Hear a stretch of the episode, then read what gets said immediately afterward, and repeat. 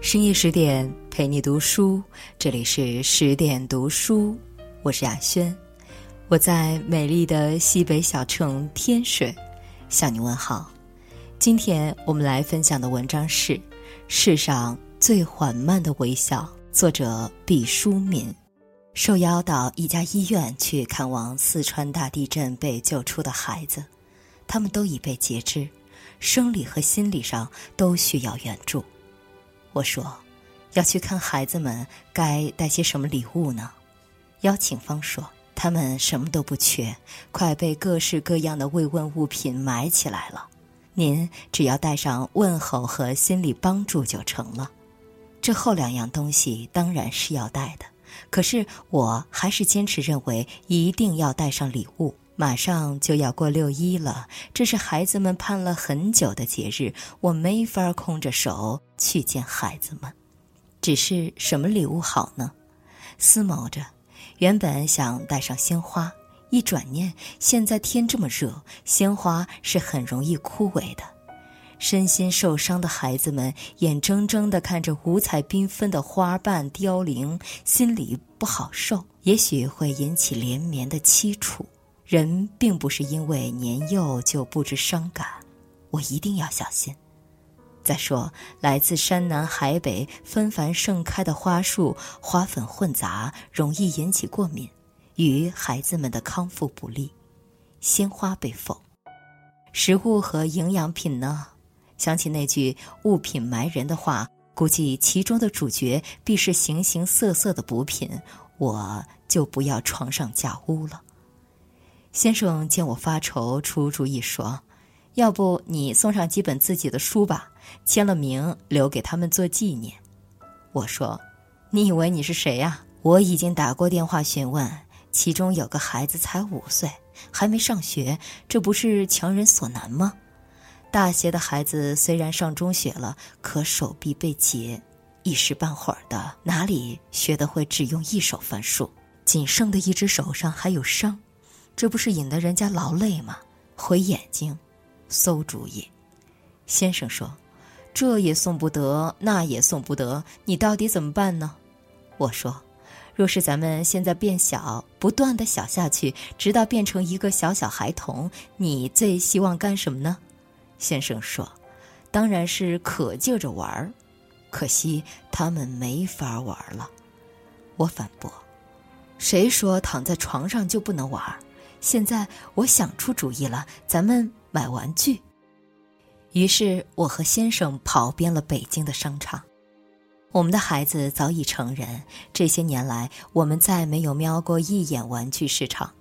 如今像两个老顽童，在玩具柜台拥来挤去、指手画脚的，让人家拿了这个拿那个，挑拣不停。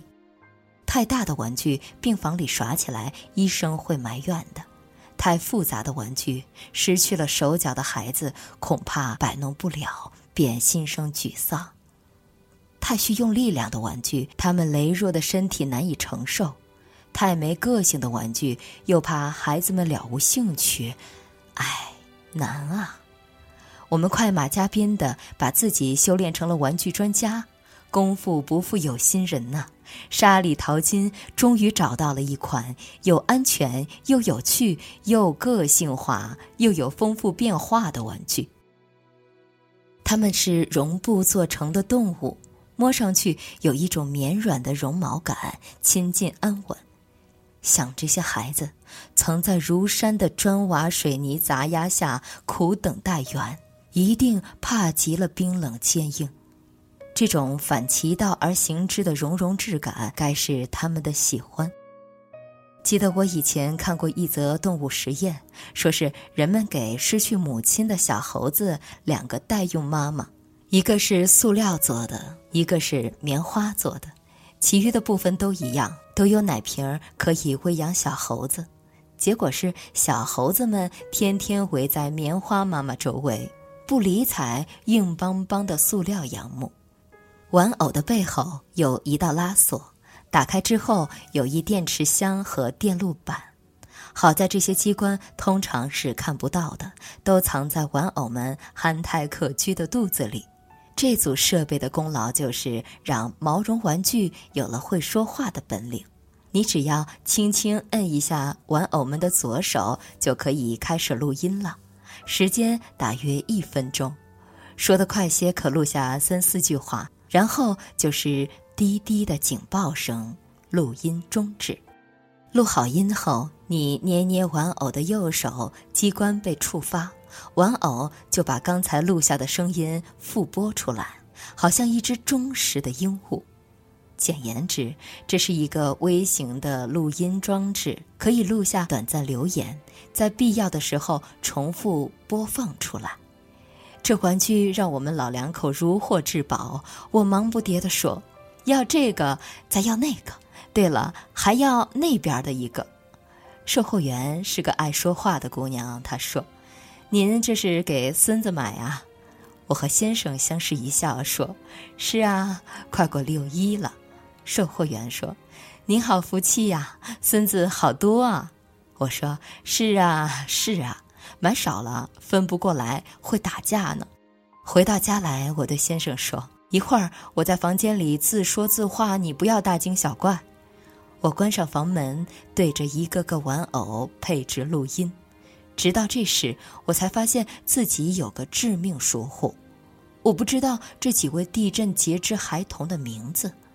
想打电话去问，一看表，时间已经很晚了，负责联系的同事很可能已经休息了。于是我决定先录下一般的问候，例如：“北川中学的小朋友，你好，北京欢迎你，祝你六一儿童节快乐开心。”如果明天我没有时间问孩子们的具体名姓，再重新录制。就只有这样播出。我要做好两手准备。我抱着玩偶们不断的录，不断的听。刚开始没经验，话说的太多了，满腔关切还没有倾诉完，滴滴声就毫不留情地掐断了我的问候语，只有重来。不料下一次矫枉过正，又说的太短了，时间上留有空白，显得热情不够。一番周折之后，时间上大致没毛病了。我又悲哀地发觉自己的声音太老迈了，完全不具备少年们喜爱的欢愉和活泼。我决定改换风格，尽量把发音卡通化，走欢蹦乱跳的青春路线。不多时，先生破门而入，惊愕地问：“毕淑敏，你没什么不舒服吧？”我被吓了一跳，恼火道。不是跟你打过招呼了吗？听到某种异常动静，不要大惊小怪。先生说：“可这也太令人惊奇了！我认识你几十年了，从来没听过你用这种语调说过话。”我不理他，专心干自己的活儿。半夜三更之时，总算把配音这事儿完工了。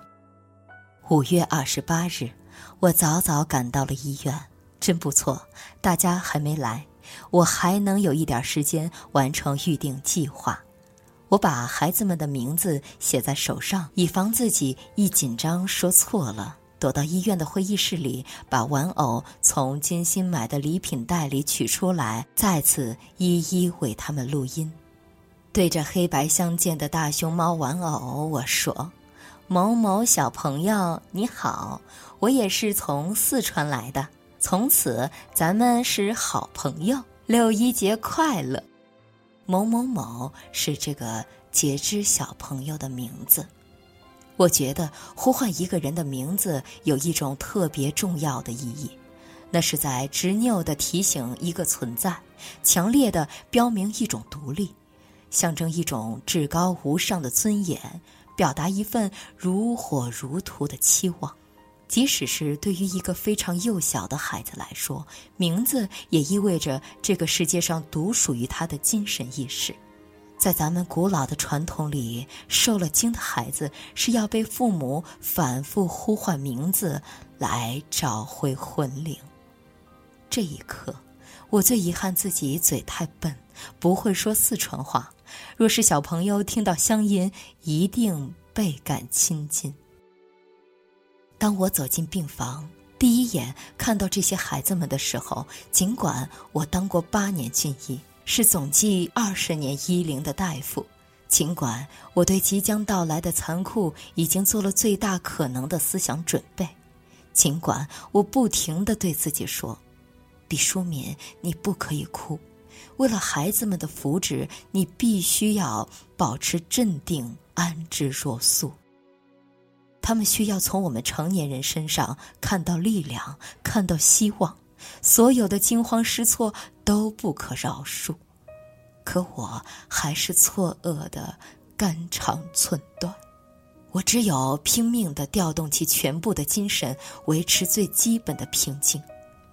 有一瞬间，我觉得躺在病床上的不是真实的孩子，是一些白绸折叠起的布娃娃，因为只有在摔碎的布娃娃身上，我们才曾看到这样的断壁残垣。可他们静静地凝视着我们，那轻轻的呼吸证明着生命的顽强存在。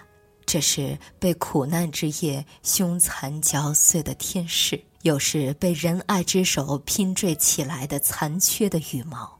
那黑若点漆的眸子，曾见识过最暗无天日的深渊；那宣纸般柔弱的身躯，曾背负过天崩地裂的塌陷。那已永远离去的肢体，曾忍受过锥心刺骨的碾磨；那跳动着的小小心脏，还要粘合多少次才能修复完好如初？当我把录音玩偶拿给他们的时候，他们的眼睛闪过光芒。我托起他们的小手，让他们进动机关，那手指细弱的像一截断块。当他们听到从玩偶肚子里发出响亮声音时，他们的嘴唇微微的上翘了；当玩偶说出他们的名字时，孩子们无比惊奇的睁大了眼睛；当玩偶说出祝福的话语时，孩子们终于静静悄无声息的微笑。近在咫尺。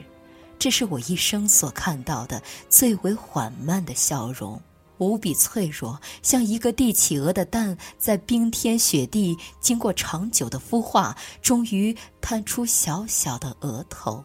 然而，这微笑又如此强韧，一经绽放，它就动人心魄的灿烂起来，携带着抵挡不住的芬芳。我匆匆走出了病房。因为我再也控制不住滚滚而下的泪水，不是因为他们的悲惨，而是因为他们的坚强。负责对孩子们进行心理治疗的协和医院杨霞研究员说：“孩子们正在不断的康复中。”他讲道：“其中一个小姑娘说，马上就要六一儿童节了，我们少年儿童要……话说到这里。”小姑娘突然改口了，说：“我们残疾少年儿童要。”这是多么感人至深的改口啊！从五月十二日十四时二十八分，他们被埋入废墟，黑暗中的煎熬，肉体的断裂，目睹同学在眼前死去，饥寒交迫。截肢、感染、创伤、高烧、颠簸，这无尽的苦难铺成了一条怎样横尸遍野、血肉模糊的路啊！小姑娘却用没有腿脚的下肢走过来了，留下一串串透明的小小脚印。她完成了从震惊、恐惧、否认、愤怒、孤独、抑郁到接受现实的阶段。他走得多么快啊，像一缕旷野中的清风，其速度是我们成年人都追赶不上的。他还会有很多反复，很多磨难，但是他的微笑告诉我们，这一切都会一寸寸翻过去，直到新的篇章翩然展开。原谅我，只能提供我在医院给孩子们的留言簿上写一句话的图片。我不能让那些孩子的影像出现，为了保护他们的隐私，我就要出发到四川去，到绵阳去。六月一日，在北川中学有一场演讲。先生说，绵阳是一座微城，余震、堰塞湖，如果发生了溃堤，你是第一批还是第二批撤离呢？我说，你不用担心。我想和你说的只有一句话：万一发生了什么事，比如我死了，不管死相多么惨，这可不是我的责任，我也管不了那么多了。就算成了警匪电影中常说的那句“让你死得很难堪”，我也是鞭长莫及。无能为力了。我要告诉你的就是，请你坚信我在最后时分一定很安详，因为这是我愿意做的事，因为我已尽力。二零零八年五月二十八日深夜。深夜十点，今天的文章就分享到这里。更多美文，请继续关注微信公众号“十点读书”，也欢迎把我们推荐给你的朋友和家人，让我们一起在阅读里成为更好的自己。我是雅轩，我们晚安。